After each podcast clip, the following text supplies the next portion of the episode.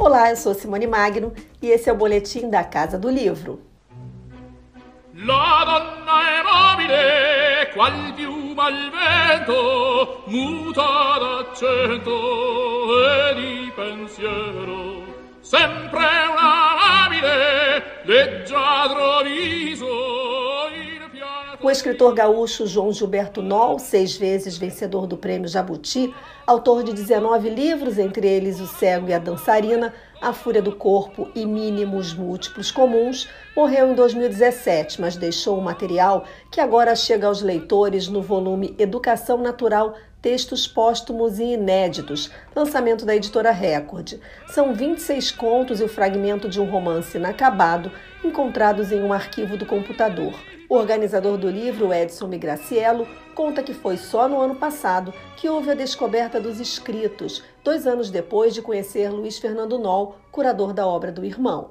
Trocamos histórias uh, sobre o Noll, ele e a Jussara, companheira, me contaram histórias do Noll, eu contei as minhas para eles. E, e, e, mas não falamos muito sobre sobre eu não não não me sentia confortável para para pedir esse acesso enfim a, a, ao material do Noll e, e aí o tempo passou mais um pouco em 2021 eu fui fui novamente a Porto Alegre e e dessa vez uh, me arrisquei e, e, já tinha saído a biografia do Noll pelo Flávio Ilha. E, e, com várias, já tinha trazido inclusive um trecho do, do romance inacabado e tudo. E aí eu, eu perguntei para o Luiz, eu disse, vem cá Luiz, e, e o computador do João? E, e aí ele, ele me confiou o acesso ao, ao computador do Noll e eu descobri esses contos que, que eu explico um pouco por que são tão especiais e por que, que mereceram essa publicação uh, em conjunto. Inicialmente, o livro teria apenas os 26 contos, mas o editor Rodrigo Lacerda soube que a família havia doado no ano passado para o Instituto Moreira Salles a versão manuscrita de um romance inacabado e sugeriu que ele também entrasse na publicação. Migracielo destaca a importância desse conjunto final para os leitores, pelos dois momentos diferentes de produção literária. Eu acho que o leitor vai ter a possibilidade de, de ver, além do, do, do reencontro com o NOL, que é sempre uma alegria, especialmente diante de textos novos, né? textos que nunca foram lidos ainda.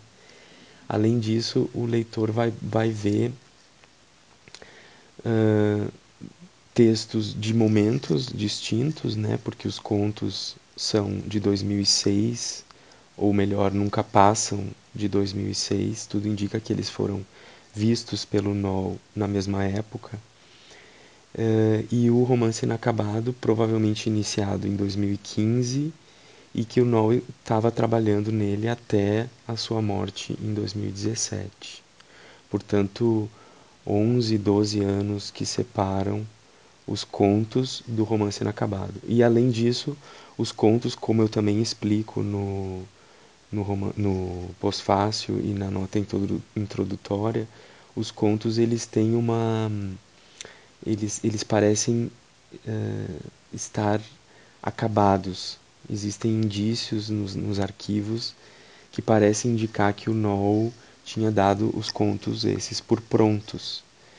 O que não acontece no caso do romance inacabado, que além de, de ser um texto uh, em, em processo e incompleto, é um texto sobre o qual o Noll relatou dificuldades e desconforto ao trabalhar com ele na época em que eu estava escrevendo.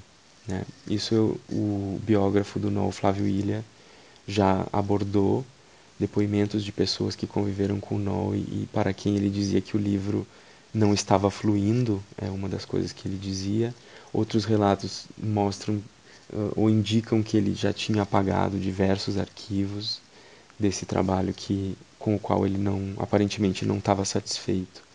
Então a gente tem esses dois momentos também, além de separados por tempo, esses dois momentos de, de escrita. Para ele, o título de um dos contos que deu nome ao livro, Educação Natural, também poderia ter sido o título de outros textos, como Contemplação ou O Filho do Homem, reafirmando a temática que une a publicação. Eu acho que esse título acabou. Como a gente não tinha o título que o Noel uh, escolheria, esse título acabou. Acho que caiu bem pro, pro livro, porque os contos esses eles abordam muitas assim os personagens desde uma perspectiva muito orgânica na maioria dos contos, né? Inclusive em alguns deles com fusões de, de corpos e de gêneros e identidades e tudo. Então eu acho que esse esse título uh, foi, foi feliz para pro, pro, a reunião dos contos. E de certo modo uh, combina também com o, com o romance inacabado, que é um, um testemunho da, da escrita do Noel, né? que, que foi uma, digamos, uma, uma prática dele, uma educação completamente natural que ele desenvolveu ao longo de toda a vida dele e culminou nesse ou melhor, é, foi interrompida durante esse romance inacabado que a gente trouxe também nessa edição. Nel cielo passano le nuvole che vanno verso il mare. Sembrano fazzoletti bianchi che salutano il nostro amore.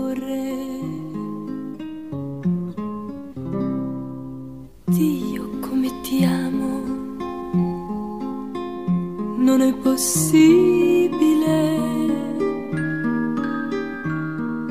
avere fra le braccia. João Gilberto Noll era tido como reservado, silencioso. José Castelo, na nova edição de Inventário das Sombras, também da Record, faz um retrato de Noll. Escreve: João está preso em uma caixa de segredos que ele não pretende dividir. Edson Migraciello, que conheceu Noll de uma forma inusitada, confirma que ele era um homem de silêncios, mas diz que o escritor gostava de falar sobre literatura e que era uma pessoa bem acessível. Eu digo que ele é acessível porque nos conhecemos na, na fila de um supermercado no centro de Porto Alegre em 2007, porque éramos vizinhos. E, e eu, na época, tinha recém-publicado o meu primeiro livro de contos e, e vi ele no caixa do supermercado, estava na minha frente. E por um momento conhecia pouco, uh, surpreendentemente conhecia pouco a obra do Noel. Eu tinha lido Lorde, tarde já, com 22 anos eu li Lorde. E, e era um, escritor que eu, da, a imagem dele eu, eu via de, de coisas nos jornais e, e tal. Então, e aí eu uh, abordei-o, né?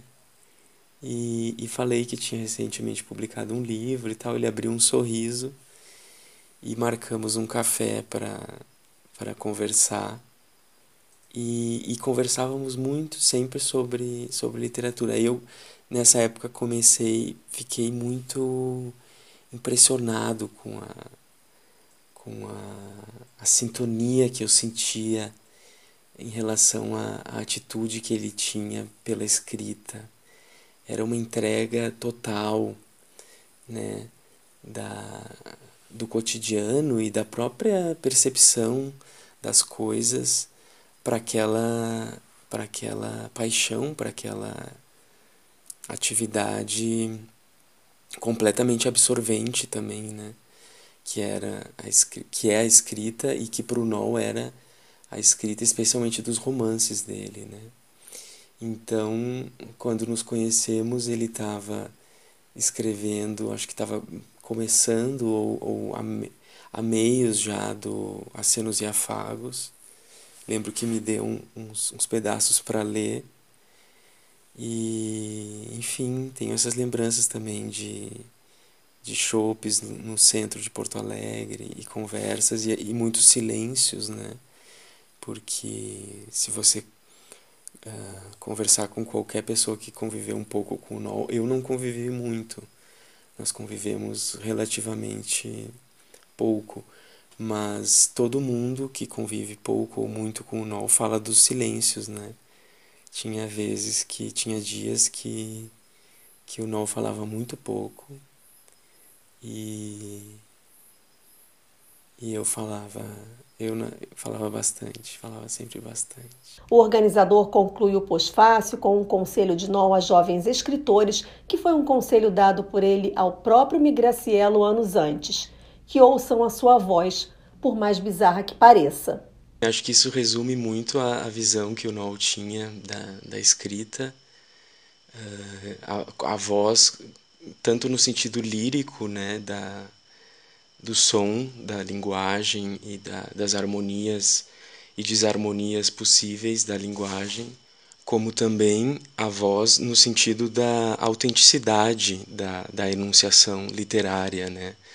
Uh, em outro trecho da, da mesma entrevista que eu também trago no, no pós-fácil, o Noel uh, fala do indivíduo, né? E, e como a nossa, a nossa cultura tem descuidado do indivíduo. E então é uma visão que eu acho muito produtiva para a gente pensar o, o, momento que a gente vive hoje, da, da rapidez da comunicação e das, das redes sociais, né? o, modo como, a, como as informações uh, se comportam ou são conduzidas nesses novos meios. E então o No, quando diz para os escritores ouvirem a sua voz, eu acho que ele está tá dizendo para resguardarem a, a sua autenticidade mesmo, a sua, a sua enunciação, a sua percepção uh, própria das coisas. Os livros de João Gilberto Noll já foram adaptados para o cinema e o teatro e há títulos publicados em oito países. Eu sou Simone Magno e você ouviu o Boletim da Casa do Livro. E para você não perder nenhum episódio, não esquece de salvar o podcast nos seus favoritos. Se não ouviu os anteriores, dá uma conferida. E tem mais no canal do Grupo Editorial Record no YouTube e no nosso site record.com.br. Beijo grande! Semana que vem tem mais.